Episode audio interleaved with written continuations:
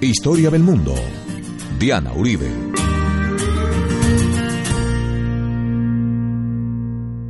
Buenas, les invitamos a los oyentes de Caracol que quieran ponerse en contacto con los programas, llamar al 302-9559, 302-9559 o escribir a info arroba la casa de la historia com, info arroba la casa de la historia com o ponerse en contacto con www.lacasadelahistoria.com, nuestra página web www.lacasadelahistoria.com.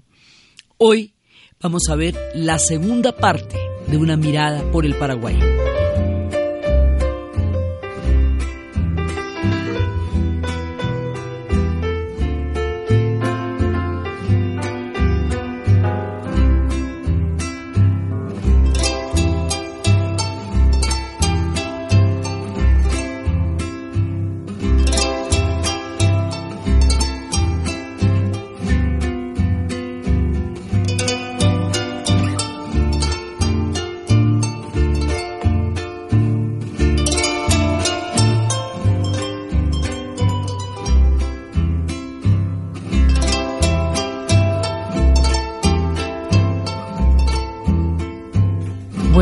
Esta es la segunda y última parte de un especial de dos programas que estamos haciendo sobre un recorrido en el sorprendente país del Paraguay. Sorprendente porque la historia del Paraguay es única, es muy fuerte, mm, es muy distinta a la del resto del continente, es muy particular, lo que le da al Paraguay un carácter singular con respecto a los demás pueblos de América Latina. Su historia es solo la de ellos. ¿Por qué? La vez pasada estábamos hablando de las misiones y cómo en las misiones se dio el único contacto prácticamente que tenemos registrado a nivel oficial en que los blancos de una civilización diferente se encuentran con un proyecto común espiritual y no con el sometimiento total del otro. Eh, digamos, vimos cómo a través de la música se creó una comunión de un proyecto conjunto. Era un proyecto cristiano, pero de todas maneras era un proyecto conjunto. Y cómo a la hora en que las misiones fueron atacadas, porque parte de los territorios de, misiones se les fueron devueltos al Brasil, pues los mismos jesuitas pelearon y combatieron con los indígenas, con, los, con todos los pueblos guaraníes y todo para mantener las misiones como eran y cómo después se las dieron a, otras comunidades y ya fueron perdiendo el brillo y la profundidad del proyecto, pero cómo marcar un, un hito cultural, musical, arquitectónico, de identidad del Paraguay, aunque las misiones también quedan en Argentina y hubo unas en el Brasil, en el Paraguay, eh, la, la estela del mundo de las misiones es muy importante en su recuento de su propia identidad histórica. Entonces estábamos viendo eso y estábamos viendo que tuvieron una independencia incruenta, sin sangre, que firmaron un tratado, que no hubo ningún problema.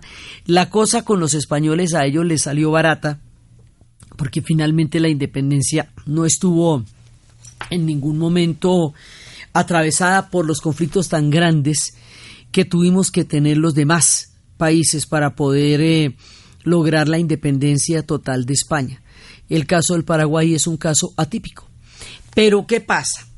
Resulta que el Paraguay, después de la independencia, hay un problema muy grande en el río de la Plata con los trazados de las fronteras. Porque los imperios coloniales trazan los límites que a ellos les convienen, no los que los pueblos requieren. Entonces, no queda claro, mire, una parte del Paraguay eh, estaba sujeta al Alto Perú, a lo que después sería Bolivia, pero era virreinato de Lima, de, la, de Perú. Y otra parte estaba sujeta, o sea, administrativamente estaban sujetos a uno y judicialmente estaban sujetos al otro, o sea, al virreinato del Río de la Plata. Entonces Paraguay estaba, digamos, a mitad de camino entre el Alto Perú, o sea, el virreinato de Lima y el Río de la Plata. Y según las reformas quedaba en un pedazo o quedaba en el otro. Ahí ya tenemos un problema porque no sabemos exactamente dónde es que queda eh, el Paraguay en el reparto colonial. Cuando se produce la independencia, esos límites no quedan claros porque hacer la diferencia de un virreinato a un Estado nacional es una cosa muy complicada En el norte también tuvimos problemas para definir los límites de lo que primero fue la Gran Colombia, Ecuador, Venezuela y Colombia y Panamá. Y luego se desbarató la Gran Colombia, Venezuela se volvió un país, Ecuador se volvió otro país, Panamá estuvo con nosotros un poco de tiempo más y luego Panamá se volvió otro país. Entonces que siempre hemos dicho que ese, digamos, estos eh, grandes experimentos administrativamente son muy difíciles de manejar porque desde dónde se mandaba, desde Quito o desde, o desde Caracas o desde Bogotá. Los mismos problemas que tenemos nosotros tienen ellos de límites abajo, pero los de ellos son más graves. ¿Por qué nosotros no tenemos ningún imperio que en ese momento nos amenace? Entonces, en este relato vamos a tener en cuenta una cosa. Brasil a la hora de nuestras independencias no es un país independiente, no es una república, no es un país brasilero todavía como lo va a ser más tarde. En este momento, digamos, es una es el imperio portugués. Es que acuérdese que lo que hace Portugal para impedir el ataque de Napoleón a la península, que era el objetivo para tratar de quebrar una alianza entre los ingleses y los portugueses, es trasladar todo el imperio que habíamos hablado que eso lo hacen con todos los espejos y las arañas de cristal y los tapetes y las porcelanas y todo. Y entonces, o sea que lo que queda en Brasil es el corazón del imperio propiamente dicho. Y en Lisboa queda el cascarón, sea, dejan el cascarón del imperio allá y lo trasladan todo para el Brasil. Entonces, para efectos prácticos, aquí estamos hablando del imperio portugués en su versión brasilera. Sí, que se va a consolidar cada vez más hasta que finalmente por un problema de dinastías Joao regrese a, a, Lisboa después de que haya una gran protesta y su hijo Pedro se quede en Brasil como Pedro I y por eso hay una villa que se llama Petrópolis, que era la, el, el lugar donde residía eh, Pedro. Entonces, estamos hablando del imperio portugués en su versión brasilera. Sale el imperio español. Chao, ya, se hizo esa vuelta. Pero el imperio portugués sigue ahí con toda su fuerza. Entonces, eso es un eje gravitacional distinto, estar hablando del país del Brasil como una república que sería mucho más adelante que estar hablando de una presencia imperial en esa zona, teniendo en cuenta que eso era el otro lado de Tordesillas. Entonces, para Uruguay y Paraguay, Brasil es una amenaza imperial, porque esos territorios no quedan definidos. No queda definido dónde termina ni dónde empieza Argentina, ni dónde termina ni empieza Paraguay, ni dónde termina ni empieza Uruguay. Paraguay es un territorio grande. Los vecinos están en guerras civiles entre ellos mismos porque aquí hay un efecto de espejo. Lo mismo que está pasando en el norte está pasando en el sur. Las mismas guerras civiles que nosotros vamos a tener aquí para tratar de encontrar una vía republicana las van a tener en el sur. Lo mismo que tenemos los problemas de bipartidismo los van a tener en el sur. O sea, la, el nacimiento de un continente implica todas estas decisiones que si somos federalistas, que si somos eh, centralistas, que si somos, o sea, todas las definiciones de identidad, de instituciones, de líderes, de partidos políticos, todo eso entra a dirimirse cuando un país se independiza, porque mientras sea colonia de un imperio, ese no es el debate. Una vez que logren que el imperio se vaya, entonces, ¿qué vamos a hacer? ¿Qué vamos a hacer aquí? Entonces, como no hay límites claros, que había un proyecto que era que si las provincias unidas del Río de la Plata, eso implicaba que se mandaría desde Buenos Aires, cosa que no le hace ninguna gracia al Uruguay, porque dice yo, ¿de qué me suplo? O sea, me bajé de los españoles para que además me manden desde Buenos Aires. No, yo quiero el proyecto de la banda oriental, yo quiero el proyecto del Uruguay, que es lo que Artigas va a pedir. Entonces, aquí hay una definición después con los límites con Chile, los límites y hay, en el sur hay problemas limítrofes, hay problemas entre Chile y Perú, hay problemas entre Chile y Bolivia, eh, hay, hubo problemas entre Chile y Argentina, o sea, en el sur los límites no son tan claros, en el sur todavía hay líos por eso y aquí un lío muy grande, entonces Paraguay es un territorio enorme, gigantesco para nuestro comienzo del relato, pero después va a perder lo que más le importa a Paraguay es por un lado pues los ríos, el Paraná y el Paraguay, que estábamos hablando la vez pasada que son enormes. Pero lo que más le importa es tener quien le garantice una salida al mar. Y la salida al mar por ahora se la garantiza Uruguay. Pero Uruguay todavía no es un país consolidado, tiene un problema con los dos partidos políticos. Es el Partido Blanco el que le garantiza esa salida al mar. Paraguay está apostando a la salida al mar. Argentina, Uruguay y Brasil están apostando a un pedazo del territorio del Paraguay.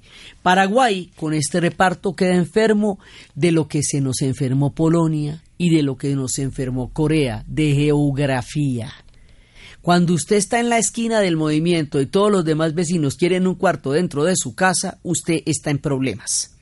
Entonces, como era tanta la ambición de los vecinos sobre el territorio del Paraguay, van a tener un personaje legendario, literario, impresionante, tremendo, eh, objeto de una de las grandes obras de la literatura, el, Yo Supremo de Augusto Roa Bastos, un personaje épico, monumental, tremendo, el doctor Gaspar Francia.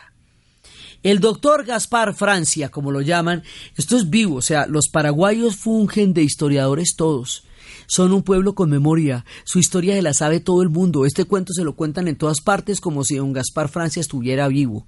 Esto no parece para ellos un pasado, su pasado es su presente, es un pueblo de memoria. Y entonces resulta que él aísla el país. Tanto como lo llegó a aislar en un momento como un experimento parecido a los que hicieron los japoneses durante el periodo Edo en donde rompieron, lo que pasa es que los japoneses son una isla y estos son un pueblo metido en la mitad de otros pueblos. Pero como no tiene salida al mar, ellos, ellos se conocen como mediterráneos, o sea, porque están en la mitad de varias tierras. Entonces Gaspar Francia va a crear, y él es el que monta el país, digamos, como el primer país lo monta Gaspar Francia. Y por eso es legendario y hay quienes lo adoran y lo veneran y lo consideran el papacito del Paraguay. ¿Sí? Pero él después va a morir y viene Carlos Antonio López. Carlos Antonio López hace todo lo contrario. Va a abrir el Paraguay al mundo y a los vecinos y empieza a crear embajadas, empieza a dignificarlo, empieza a hacer prensa, escuelas, educación obligatoria. Es en la época de, de Carlos Antonio López que el Paraguay se desarrolla digamos, el plan te lo pone Francia, pero Carlos Antonio López lo convierte en un país próspero, bacano, con muy buenas relaciones, o sea, un país promisorio. Paraguay se vuelve un país promisorio en esa época. Y todo está como muy bien. Y luego, después de él, va a venir su hijo, que es López Solano, que es otro personaje sentidísimo para los paraguayos. Para ellos, como los héroes más importantes son Gaspar Francia y López Solano. Y López Solano es al que le va a tocar enfrentar la crisis que va a llevar al Paraguay a una guerra que se conocerá como la Guerra de la Triple Alianza, porque es una guerra contra Argentina, Uruguay y Brasil, que armaron una triple alianza contra el Paraguay. Paraguay atacó están en los límites, están en las fronteras, están en los problemas de para un lado y de para el otro. Va a haber un incidente en Mato Grosso. Paraguay había hecho un puente, eh, un puente en, en el fuerte de, que se llama Humanta entre el Paraná y el Paraguay. Digamos, Paraguay empieza como a, a necesitar defenderse de los vecinos y a crear un esquema defensivo que va a terminar en una agresión. Ellos la empiezan, empiezan la guerra. Ahora, después de que Uruguay y Paraguay se independizaron, Brasil intentó invadir al Uruguay y el Uruguay tuvo que sacar a Brasil en un acto de vendí la lora por no cargarla, pues me quito de encima a los españoles para que me caigan los brasileros, pues no, tal vez no. Entonces, o sea, aquí hay otro imperio que no se nos olvide y ese imperio avanza en la medida en que leen papaya. Entonces, en este momento va a crearse uno de los episodios más brutales, dolorosos, desgarradores y terribles de toda la historia del Paraguay, pero que es el que también define su identidad histórica, la guerra de la Triple Alianza.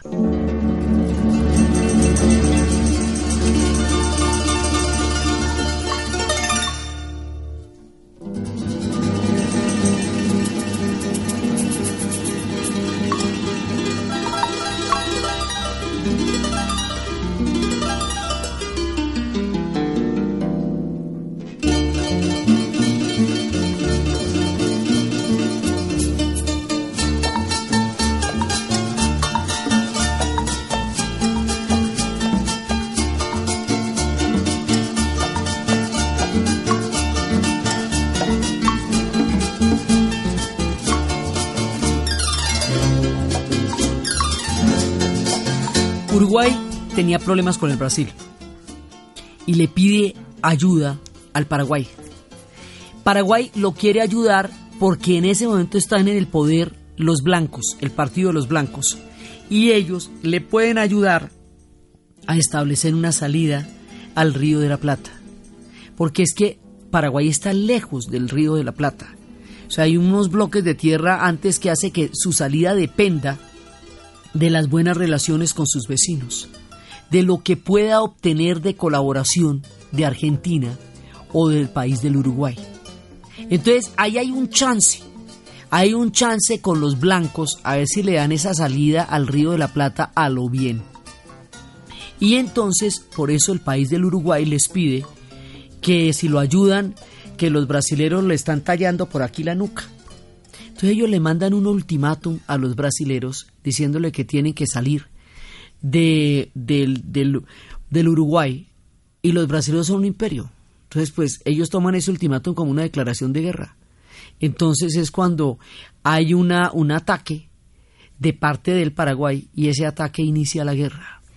Entonces, aquí empiezan a pasar una serie de cosas. Rápidamente pierden el poder los blancos porque es que estas naciones por dentro todavía no están formadas están en guerras civiles o en confrontaciones para poder llegar a ver quién va a tener el poder ahí. Se están formando. Acaban de independizarse. Entonces, sea, hace muy poco y todavía están crudas, digámoslo así.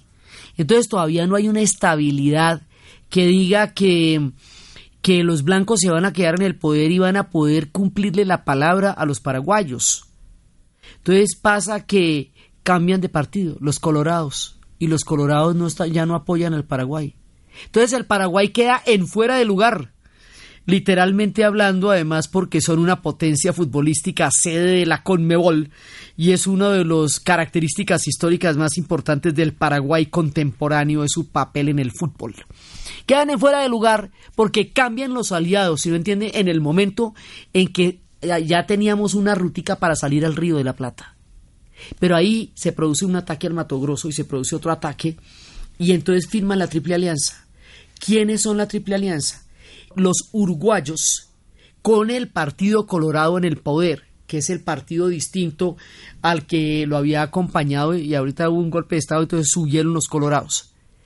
El Brasil, porque el Brasil está por meterse en estos dos territorios. O sea, estos dos territorios son una parte también del proyecto brasilero que encuentra en este río revuelto una buena oportunidad. Esta, este temita lo tenemos desde Tordesillas. Acuérdese que Montevideo y Buenos Aires fueron, fueron creadas como una especie de horqueta en el estuario para impedir el avance del imperio portugués. Acuérdense que esa es la razón por la cual se fundaron y que Asunción también era una manera de contener el avance, o sea, que toda la política española en estos tres países era una política de contención contra los portugueses que se estaban cada vez tomando más límites en Tordesillas y que esa disputa duró muchísimo tiempo hasta que finalmente hicieron los límites de Tordesillas, con lo cual las misiones van a tener que ser entregadas a territorios portugueses y por eso se van a perder. Este problema que lo teníamos entre el imperio español y el imperio portugués, ahora lo tenemos entre las repúblicas recién independizadas y el imperio portugués en su versión brasilera. Entonces, o sea, esto todavía no lo hemos solucionado, a pesar de que todos estos pueblos se independizaron, a pesar de que España ya no es imperio, porque Portugal sí lo es, en su versión brasilera. Entonces se va a firmar una alianza entre estos tres y le van a declarar la guerra al Paraguay, la guerra de la Triple Alianza. La guerra de la Triple Alianza desbarató al Paraguay, lo acabó, le quitó el 40% del territorio acabaron con, mire, los datos de la población son los datos más escalofriantes del mundo, la gente que murió allá. Si tenemos en cuenta, esto es de 1864 a 1870, si tenemos en cuenta que la Unión Soviética, que puso 27 millones de muertos, fue eh, eh, perdió el 12% de su población, 27 millones de muertos de los 50 que murieron en la Segunda Guerra Mundial perdió el 12% de la población. Que Serbia en la Primera Guerra perdió el 11% de la población. Los paraguayos perdieron el 40% de la población. Los paraguayos, ellos eran 250 mil y 140 mil fueron a la guerra. Los paraguayos, además, poco antes se le había dado derecho de ciudadanía plena a los indígenas, lo que hace que los indígenas vayan a ser soldados como todos los demás paraguayos y vayan a morir en grandes cantidades. En ese momento, y bajo el filo de la tragedia, el guaraní va a tomar una fuerza inusitada. El idioma guaraní será la lengua de la resistencia. El idioma guaraní será el pálpito del alma y la manera de expresarse. Todos los demás hablan español, menos los brasileros que hablan portugués, pero guaraní no lo entienden sino los paraguayos. Eso fortalece el guaraní y fortalece el mundo y les da a ellos una fuerza impresionante para una tragedia terrible que es la que vamos a ver después de la pausa.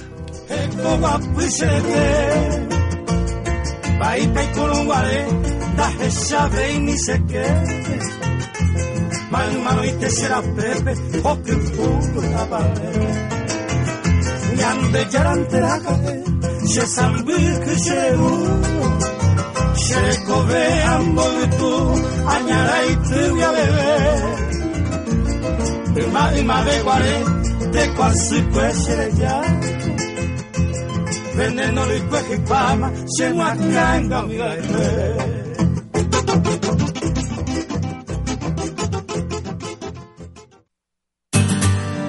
Historia del Mundo de Caracol Radio. Con Diana Uribe.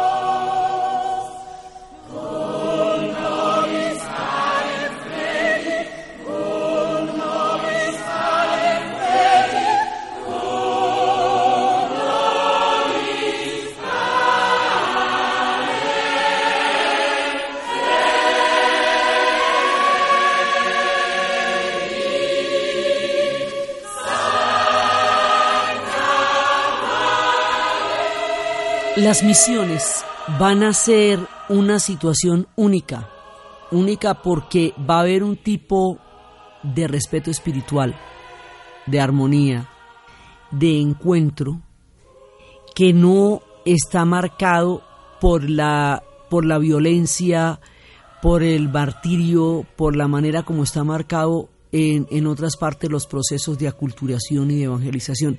No quiere decir eso que no hubiera habido brutalidad en el Paraguay, sí la hubo. Los españoles llegaron al Paraguay y empezaron a robar la mayor cantidad de indias y se rodeaban de 15 y 20 mujeres que se robaban de la tribu de los guaraníes y que, dadas las condiciones, preferían tener hijos con ellos porque esos hijos tenían alguna posibilidad más que si fueran hijos de, con, con los propios agentes de su tribu, lo cual los debilitó demográficamente en una época y también hizo que empezaran a perder el poder, aparte de las plagas que normalmente fueron así, pero el saqueo era como en el rapto de las Sabinas de, de la fundación de Roma cuando, cuando después, inmediatamente después de fundada Roma por Rómulo y Remo, eh, la, eh, gente se encuentra sin, los prisioneros se encontraban sin mujeres y se van a raptar a las Sabinas. Hubo un rapto generalizado de, de no solamente de guaraníes, sino de cairós, de topantines, de, de guines tapes, de, de muchísimos de los diferentes pueblos indígenas que había hubo, digamos, toda la brutalidad que hubo en la conquista, la hubo allá también, y el tema con las mujeres fue sumamente serio, porque era, era una, un secuestro sistemático de las chicas guaraníes. Entonces no quiere decir que esto no hubiera sido una conquista brutal. Eh, no, digamos, no, no se edulcora eso tampoco. Pero sí hubo un fenómeno dentro de la conquista, que es el que le digo que no se parece a nada. Y ese fenómeno que no se parece a nada es el fenómeno de las visiones. Fue una particularidad de la visión jesuítica de la época con el encuentro del mundo guaraní, que les hizo pensar un poco como en la idea que más adelante expresaría Rousseau de que el hombre nace bueno y la sociedad lo corrompe, como una teoría un poco del buen salvaje, como el sentido en que había un estado de pureza que facilitaba el crear a partir del mensaje de Jesús y de la pureza espiritual de los guaraníes, un nuevo mundo conjunto que tuviera esas dos ingredientes, en la, lo que traían los jesuitas y lo que encontraban en los guaraníes. Ahí hay unas formas de respeto, unas formas de entendimiento, hay un humanismo que no pasó en ninguna otra parte. Otros dicen que fue un elemento de sumisión que también ayudó a que se debilitaran. Como todo, estos experimentos tienen contraventores y tienen defensores. Pero la parte arquitectónica de las misiones sigue siendo una de las grandes maravillas del Paraguay y el tributo histórico y musical que las misiones dejaron siguen siendo un enigma dentro de las posibilidades históricas de relacionarse los pueblos, aún en un contexto tan brutal y tan aterrador como fue todo el fenómeno del colonialismo en América Latina. Esto fue una cosa muy especial porque estaba rodeado de la música, de los coros, de, de una... había como un enaltecimiento, como una manera diferente de concebir el otro, ¿no? El problema del colonialismo es la otredad. El colonialismo considera que el otro ha de ser inferior, ha de ser sometido, ha de ser brutalizado para ponerse al servicio de. Eso es lo que vemos en todo el continente. Aquí con las misiones no quiere decir que las misiones no fueran paternalistas, no quiere decir que no hubiera un cierto espíritu, digamos, así como así mismo, pues de todas maneras paternalista. No, no quiere decir eso. Pero sí hay una compenetración de dos culturas, de dos historias y dos pueblos que a través de la música van a lograr una compenetración que es lo que lo hace tan particular. Como les digo, eso ocurre en lo que hoy son los países de Uruguay, Paraguay y Argentina, porque era una zona gigantesca. Y de todas maneras las misiones no dejaban de ser reservaciones, porque eran en todo caso formas de confinamiento de pueblos que eran nómadas y que atravesaban toda la inmensa geografía del Paraguay. Pero ahí en las misiones se dio un punto totalmente distinto totalmente nuevo y diferente a lo que se registró en el resto del continente y en el resto de los encuentros entre el mundo europeo y los mundos que habitaban las tierras a donde ellos llegaron en nombre de reyes y coronas. Ese fue el caso de la misión. Una película muy famosa con Jeremy Irons y con, y con Robert De Niro que se llamaba La Misión y Jeremy Irons hacía el papel de un jesuita, de estos que llegaron con el corazón en la mano, y eh, Robert De Niro hacía el papel de Juan de Mendoza, un hombre brutal de su época, digamos, que, que los va a someter y va a tener con ellos confrontaciones que también fueron muy comunes en la época y en ese momento. Pero es este tema de una compenetración musical y particular y de una enseñanza humanista y de un contacto que parecía explicar otra posibilidad de encontrarse dos pueblos distinta de la barbarie y distinta de la brutalidad que ha pasado. O sea, si, no, si nosotros vamos a ver toda la historia de martirio de los pueblos indígenas, inclusive en el Brasil existían unos personajes que se llamaban los bandeirantes, y los bandeirantes, eso lo vimos cuando estábamos en la historia del Brasil, los bandeirantes perseguían a los indios para esclavizarlos, para formarlos en parte de una de un trabajo forzado terrible, infligiendo un sufrimiento enorme, enorme y habiendo sido los culpables de la merma de una gran cantidad de población indígena a través de una práctica de persecución brutal que fue el mundo que los bandeirantes crearon para conseguir servidumbre a través de los indígenas que a los que querían era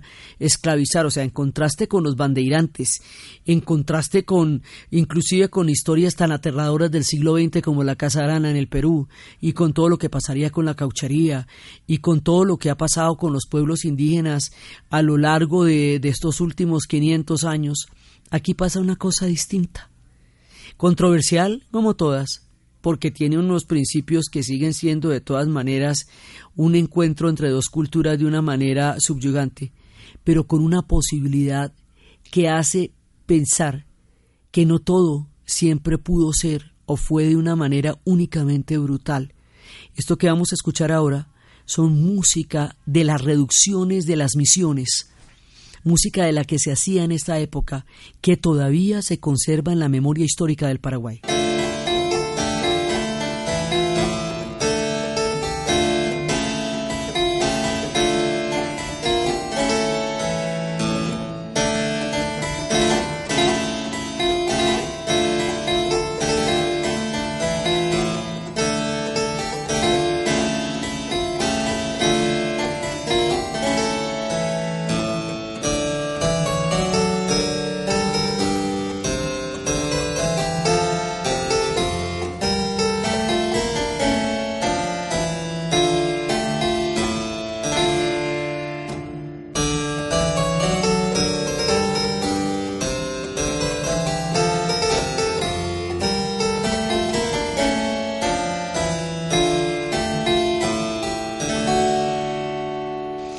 Lo inquietante de las misiones es la posibilidad de que las cosas hubieran sido diferentes, hubieran podido ser de otra manera.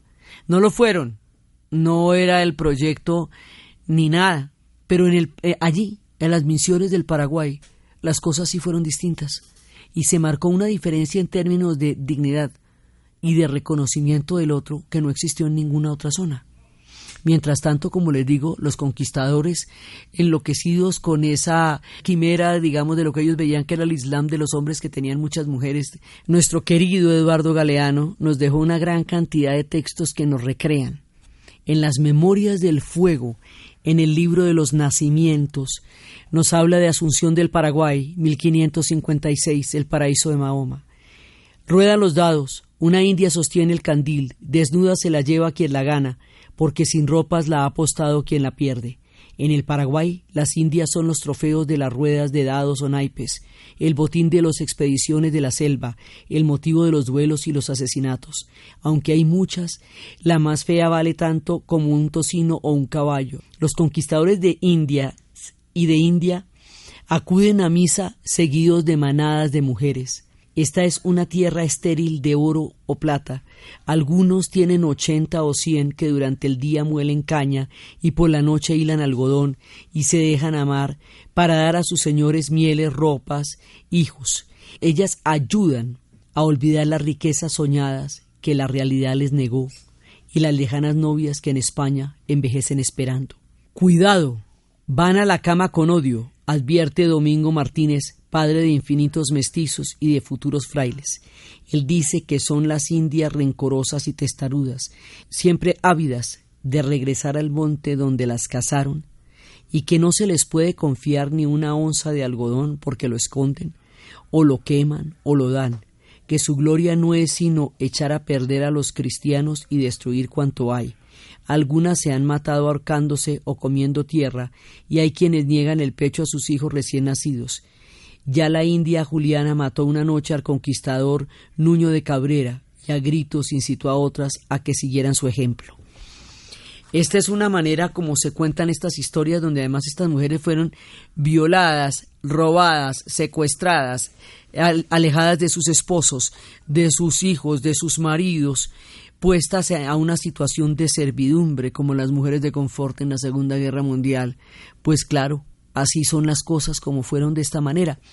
Entonces, está pasando todo al tiempo, o sea, estamos en estas misiones maravillosas haciendo esta música con esta nueva forma de encontrarse que hubiera podido dar una existencia menos compleja y llena de miseria a toda nuestra historia de encuentro entre dos mundos, pero también están estos que están robándose las Indias, que son los conquistadores, que eso es distinto de los jesuitas que están en las misiones, y el asunto es que este rapto, permanente de mujeres va a generar un tempranísimo mestizaje en el Paraguay. O sea, hay muchísima, muchísima, muchísimo mestizaje. De, o sea, ya para 1700 y pico esto era un pueblo mestizo por toda esta práctica sistemática y a pesar de que había órdenes de llevar mujeres españolas y de trasladarse con sus familias a estas tierras ignotas a la hora del té no las cumplieron a la hora del té llegaban era en busca de las mujeres guaraníes y no llevaron sino hasta muy tardíamente las mujeres españolas. Por eso decía que se quedaban en casa, envejecían esperando a que se las llevaran y nunca se las llevaban.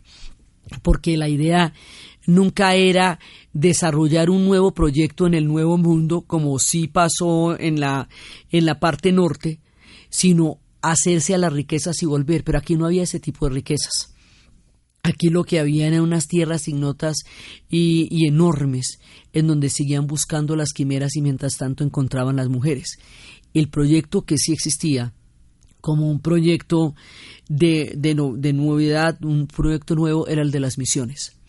Las misiones van a durar hasta el momento en que toda la cantidad de pugnas que existieron entre los portugueses y los españoles por los límites del Tratado de Tordesillas, que explican la fundación de Montevideo, de Asunción y de Buenos Aires, toda esa cantidad de luchas van a terminar en una fijación de límites. Entonces dice, bueno, de aquí para allá es suyo, de aquí para acá, pero ya en la realidad, o sea, no, no solamente en el tratado como el tratado se hizo, sino en la, en la práctica ya sobre la coyuntura. Eso hizo que las misiones que quedaran en la parte de los, de, los portugueses van a ser brutalmente eh, erradicadas porque los portugueses no van a reconocer la naturaleza de las misiones, ni van a reconocer a los jesuitas, ni van a reconocer todo el trabajo que se hizo allá. Así que a estas las arrasan y van a, van a terminar en un recuerdo, pero las van, a, las van a arrasar. O sea, las que quedan en la parte del Brasil difícilmente van a sobrevivir una vez que ese pedazo queda asignado oficialmente al imperio portugués. Y otro de los, de los momentos de declive de las visiones es la expulsión de los jesuitas en 1767 que, y, y, posteriormente ya la creación del virreinato del Río de la Plata como tal. Pero la, expansión, la expulsión de los jesuitas va a hacer que ya no haya un doliente que saque adelante este proyecto que era una combinación entre el mundo jesuita y el mundo guaraní, que como les digo es único en toda la historia. O sea, lo más parecido de alguna manera fueron los que fueron los metis en el Canadá, que eran estos pueblos, entre esta unión entre franceses y, gente de las primeras naciones, eh, de alguna manera. Pero esto lo que pasa es que era un proyecto teológico, cosa que no eran los metis pero era un proyecto diferente porque era un proyecto rodeado de arte, música y espiritualidad. Entonces eso se acaba con la expulsión de los jesuitas porque después van a llegar los dominicos y aunque quieran seguir manteniendo el curso de las misiones, ya no tienen como la materia prima que las mantenía, que era la unión específica entre estos dos pueblos, los guaraníes y los jesuitas. Entonces pasa la historia, el mundo de las misiones, como un experimento único en la historia con una herencia arquitectónica, musical, espiritual, histórica, una impronta importante. la, ciudad de Misiones misma queda en la Argentina, pero como una particularidad, como muchas otras que vamos a ver de la historia del Paraguay, y que queda en la, en la memoria y allá es una memoria viva y es una memoria muy importante y es, digamos, dos de las grandes cosas que se ven en el Paraguay, por un lado, son los territorios de misiones, que quedan muy apartados y que tiempo después, durante la época de la dictadura, fue el refugio de mucha gente perseguida ya, que se refugió en las misiones y entre los mismos guaraníes, aunque ya fueran recuerdos de otra época, pero que sirvieron de todas maneras para salvar la vida de mucha gente por las notas que quedaban. Por un lado está el, el tema de las misiones.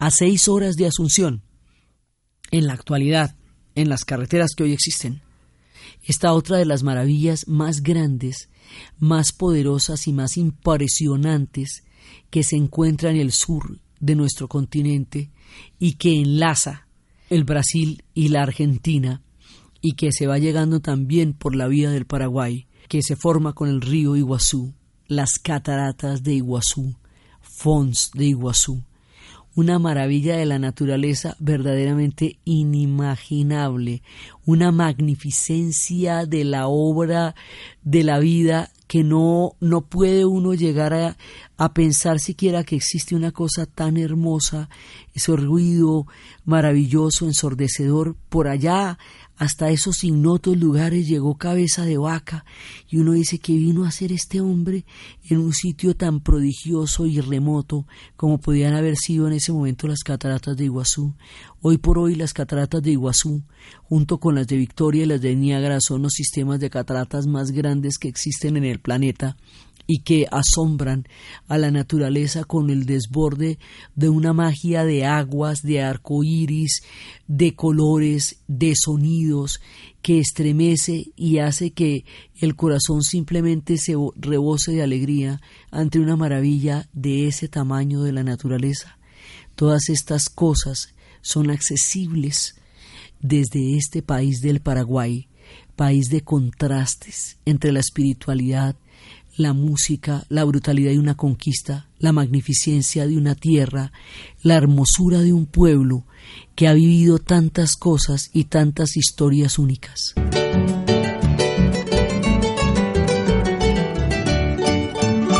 En un barrio de Asunción, gente viene y gente va, ya está llamando el tambor, la galopa va a empezar.